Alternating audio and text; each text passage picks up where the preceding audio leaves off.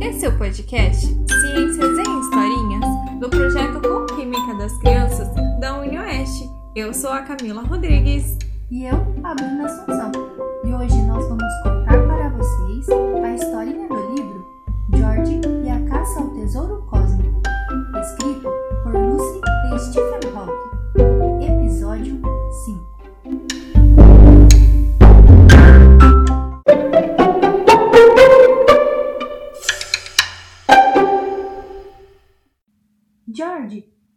Acordado a noite inteira na véspera do voo. Viajaria para os Estados Unidos para visitar a sua melhor amiga e talvez, quem sabe, ir novamente ao espaço. Ele já havia voado pelo sistema solar, mas nunca tinha voado de avião, e isso também era maravilhoso. Já fora bem longe no espaço sideral, mas desta vez voaria na atmosfera da Terra. Viajaria na parte em que o céu ainda é azul, antes de se transformar na escuridão do espaço. No avião, George via pela janela as nuvens brancas e fofas abaixo. Acima delas, conseguia ver o Sol, estrela central do nosso sistema solar, irradiando calor e energia. Abaixo ficava a Terra, aparecendo aos pedaços quando as nuvens se separavam. Vovó dormiu a maior parte da viagem, emitindo suaves sopros de ar, exatamente como Fred fazia quando cochilava. Enquanto ela dormia, George pegou o Guia Prático do Universo e leu a respeito de outra viagem. Esta não apenas pelo nosso planeta, mas por todo o nosso universo. Guia Prático do Universo Uma viagem através do universo. Agora começaremos uma viagem através do universo. Antes de partir, precisamos entender o que queremos dizer com as palavras viagem e universo. A palavra universo significa literalmente tudo o que existe, porém, a história da astronomia deve ser considerada uma sequência de passos, e a cada passo o universo parece ficar maior. Então, o que considerávamos tudo mudou. Atualmente, a maioria dos cosmólogos aceita a teoria do Big Bang, segundo a qual o universo começou em um estado de grande compressão há cerca de 14 bilhões de anos. Isso significa que o mais remoto que podemos ver representa a distância que a luz viajou desde o Big Bang. Isso define o tamanho do universo observável. Então, o que se entende por viagem? Primeiro, precisamos distinguir entre observar através do universo e viajar através do universo. Observar é o que fazem os astrônomos e, como veremos, envolve recuar no tempo. Viajar fica por conta dos astronautas e tem a ver com cruzar o espaço. Isso também engloba outro tipo de viagem, porque quando viajamos da Terra até a extremidade observável do universo, estamos essencialmente reconstituindo a história do pensamento humano quanto ao tamanho do universo. Agora discutiremos uma a uma essas três viagens. Viagem de volta no tempo. A informação que os astrônomos recebem provém de ondas eletromagnéticas que viajam à velocidade da luz aproximadamente 300 km por segundo. Isso é muito rápido, mas é finito, e os astrônomos frequentemente medem a distância pelo tempo equivalente à viagem da luz. Por exemplo, a luz vinda do Sol demora vários minutos para nos alcançar, mas leva anos se vier da estrela mais próxima. Milhões de anos se vier da grande galáxia mais próxima, Andrômeda, e muitos bilhões de anos se vier das galáxias mais distantes. Isso significa que quando alguém observa através de distâncias maiores, também está retrocedendo mais no passado. Por exemplo, se observarmos uma galáxia distante 10 milhões de anos-luz, estaremos vendo-a como era há 10 milhões de anos. Nesse sentido, uma viagem através do universo não é apenas uma jornada pelo espaço, é também uma jornada de volta ao longo do tempo, exatamente até o Big Bang. Na prática, não podemos observar todo o percurso que leva de volta ao Big Bang. O universo primitivo era tão quente que formava uma névoa de partículas através da qual não se conseguia ver. À medida que o universo se expandia, ia esfriando e a névoa aumentou cerca de 400 mil anos depois do Big Bang. Porém, ainda podemos usar as nossas teorias para especular como o universo era antes disso. Como a densidade e a temperatura aumentam à medida que recuamos no tempo, a nossa especulação depende das nossas teorias da física de altas energias, mas agora temos um quadro razoavelmente completo da história do universo. Esperava-se que a nossa viagem de volta no tempo terminasse no Big Bang. No entanto, atualmente os cientistas tentam entender a física da própria criação e qualquer mecanismo capaz de produzir o nosso universo poderia, em princípio, gerar outros. Por exemplo, algumas pessoas acreditam que o universo passa por ciclos de expansão e desintegração, o que nos propicia universos dispersos no tempo. Outras acham que o nosso universo é apenas uma das muitas bolhas disseminadas no espaço. Essas são variantes da chamada teoria do multiverso. A viagem através do espaço.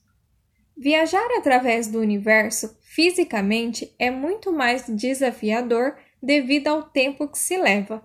A teoria da relatividade especial de 1905 de Einstein sugere que nenhuma espaçonave poderia viajar mais rápido do que a velocidade da luz. Isso significa que demoraria no mínimo 100 mil anos para atravessar a galáxia e 10 bilhões de anos para cruzar o universo. Pelo menos era o que julgava alguém aqui na Terra, mas a relatividade especial também prevê que o tempo passa mais devagar para os observadores em movimento então, para os astronautas, a viagem seria muito mais rápida. Na verdade, se alguém pudesse viajar à velocidade da luz, o tempo não passaria. Nenhuma espaçonave pode viajar tão rápido quanto a luz, mas é possível acelerar aos poucos rumo a essa velocidade máxima. O tempo experimentado seria então muito mais curto do que o da Terra. Por exemplo, se alguém for impulsionado com a aceleração com que os corpos caem devido à gravidade na Terra, uma viagem através da galáxia pareceria levar apenas cerca de 30 anos. Assim, a pessoa poderia voltar à Terra ainda durante o seu próprio tempo de vida, mas os seus amigos já teriam morrido há muito tempo. E se continuássemos a acelerar além da galáxia durante um século, poderíamos, em princípio, viajar até a extremidade do universo atualmente observável. Na teoria geral da relatividade de 1915, Einstein admite possibilidades ainda mais exóticas. Por exemplo, talvez algum dia os astronautas possam usar efeitos de buracos de verme ou de distorção espacial, como em Jornada nas Estrelas e em outras séries populares de ficção científica, para tornar essas viagens ainda mais rápidas e voltar para casa sem ter perdido os amigos. Mas tudo isso é uma grande especulação. Viagem pela história do pensamento humano. Para os antigos gregos, a Terra era o centro do universo, e os planetas, o Sol e as estrelas ficavam relativamente perto, essa visão geocêntrica, geo igual a Terra, foi destruída no século XVI, quando Copérnico mostrou que a Terra e os outros planetas giravam em torno do Sol, Hélios. Contudo, essa ideia heliocêntrica não durou muito. Várias décadas depois, Galileu usou o telescópio que tinha inventado para mostrar que a Via Láctea é constituída de numerosas estrelas como o Sol. Essa descoberta não apenas diminuiu a importância do Sol, como também aumentou bastante o tamanho do universo conhecido. Lá pelo século XVIII, aceitou-se que a Via Láctea é um dos discos de estrela, a galáxia, que se mantém unidas pela gravidade. No entanto, a maioria dos astrônomos ainda acreditava que a Via Láctea abrangia todo o universo, e essa visão galactocêntrica ainda persistiu até o início do século XX. Assim, em 1924, Edwin Hubble mediu a distância até a galáxia mais próxima de nós, Andrômeda, e provou que ela ficava bem adiante da Via Láctea, outra mudança no tamanho do universo. Em poucos anos, Hubble obteve dados de várias galáxias próximas, mostrando que todas estão se afastando de nós a uma velocidade proporcional à sua distância da Terra. O modo mais fácil de descrever isso é imaginar que o espaço está se expandindo como a superfície de um balão cheio, no qual as galáxias estão pintadas. Essa expansão é conhecida como lei de Hubble e agora verificou-se que pode ser aplicada a distâncias de dezenas de bilhões de anos-luz, uma região que contém centenas de bilhões de galáxias, outra enorme mudança de escala. A visão cosmocêntrica considera essa a mudança final no tamanho do universo, porque a expansão cósmica significa que, à medida que se retrocede no tempo, as galáxias vão se aproximando mais umas das outras e acabam se fundindo. Diante disso, a densidade apenas continua a aumentar. Voltando ao Big Bang, há 14 bilhões de anos, e nós nunca poderemos ver além da distância percorrida pela luz desde então.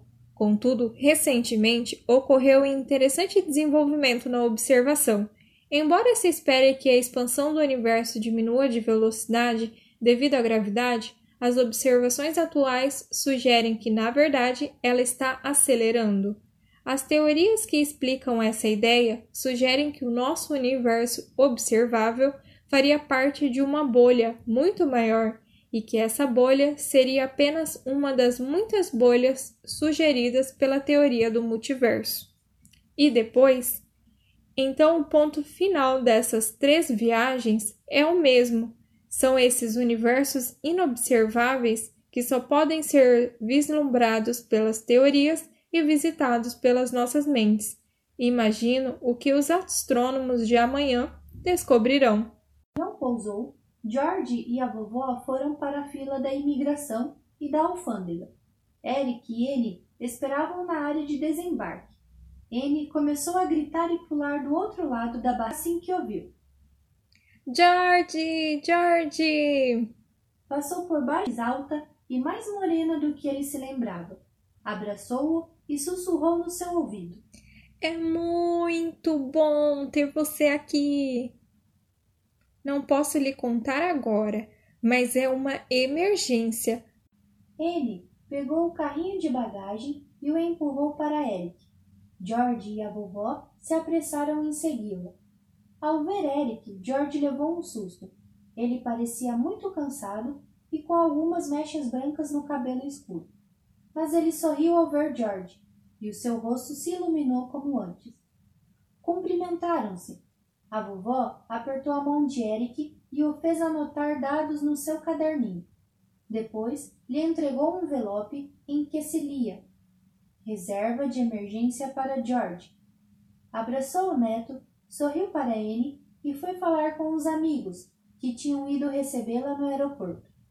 É um bando de malandros e rebeldes no meu passado, que moram perto de Eric e Susan, tinha dito a George.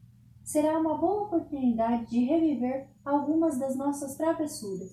Mas as pessoas que foram buscar vovó eram tão velhas e frágeis que George não conseguia imaginar que algum dia tinham sido jovens, e muito menos tendo uma aventura. Ela desapareceu cambaleando ao longe com os amigos, e ele sentiu um aperto no coração quando a viu partir. Nos Estados Unidos, tudo parecia muito grande e claro. Tudo era muito mais brilhante, maior e mais barulhento do que na sua terra natal. Uma onda de saudade o atingiu, mas não durou muito. Um garoto menor, de óculos grossos e penteado muito estranho, apareceu atrás de Eric. Um garoto menor, de óculos grossos e penteado muito estranho, apareceu atrás de Eric. Como vai, George? Ele me contou tudo a seu respeito. Eu estava ansioso para conhecê-lo pessoalmente. Você parece ser uma pessoa muito interessante. Cai fora, Emmett. George é meu amigo e veio me visitar, e não a você. George, esse é o Emmett. Ele é filho de um amigo meu e veio passar uns dias conosco neste verão. Está mais para filho do mal. Emmett se aproximou de George pelo outro lado e sussurrou no seu outro ouvido. Essa garota humanoide é uma completa boba. Talvez você perceba que houve um pequeno desentendimento entre esses dois. Eu falei para ele não mexer na minha boneca falante e agora ela só fala Klingon. Ora, não pedi para ela cortar o meu cabelo e agora eu estou parecendo um bobo. Você já parecia um bobo antes. É melhor falar Klingon do que as bobeiras que você fala. Os seus olhos grandes, ampliados pelos óculos, pareciam muito brilhantes. George fez uma longa viagem, então nós vamos levá-lo para casa e todos serão gentis uns com os outros. Estão me ouvindo? Estamos. Muito bem, George. Você continua sendo um bom garoto. Esses dois aí é que me preocupam.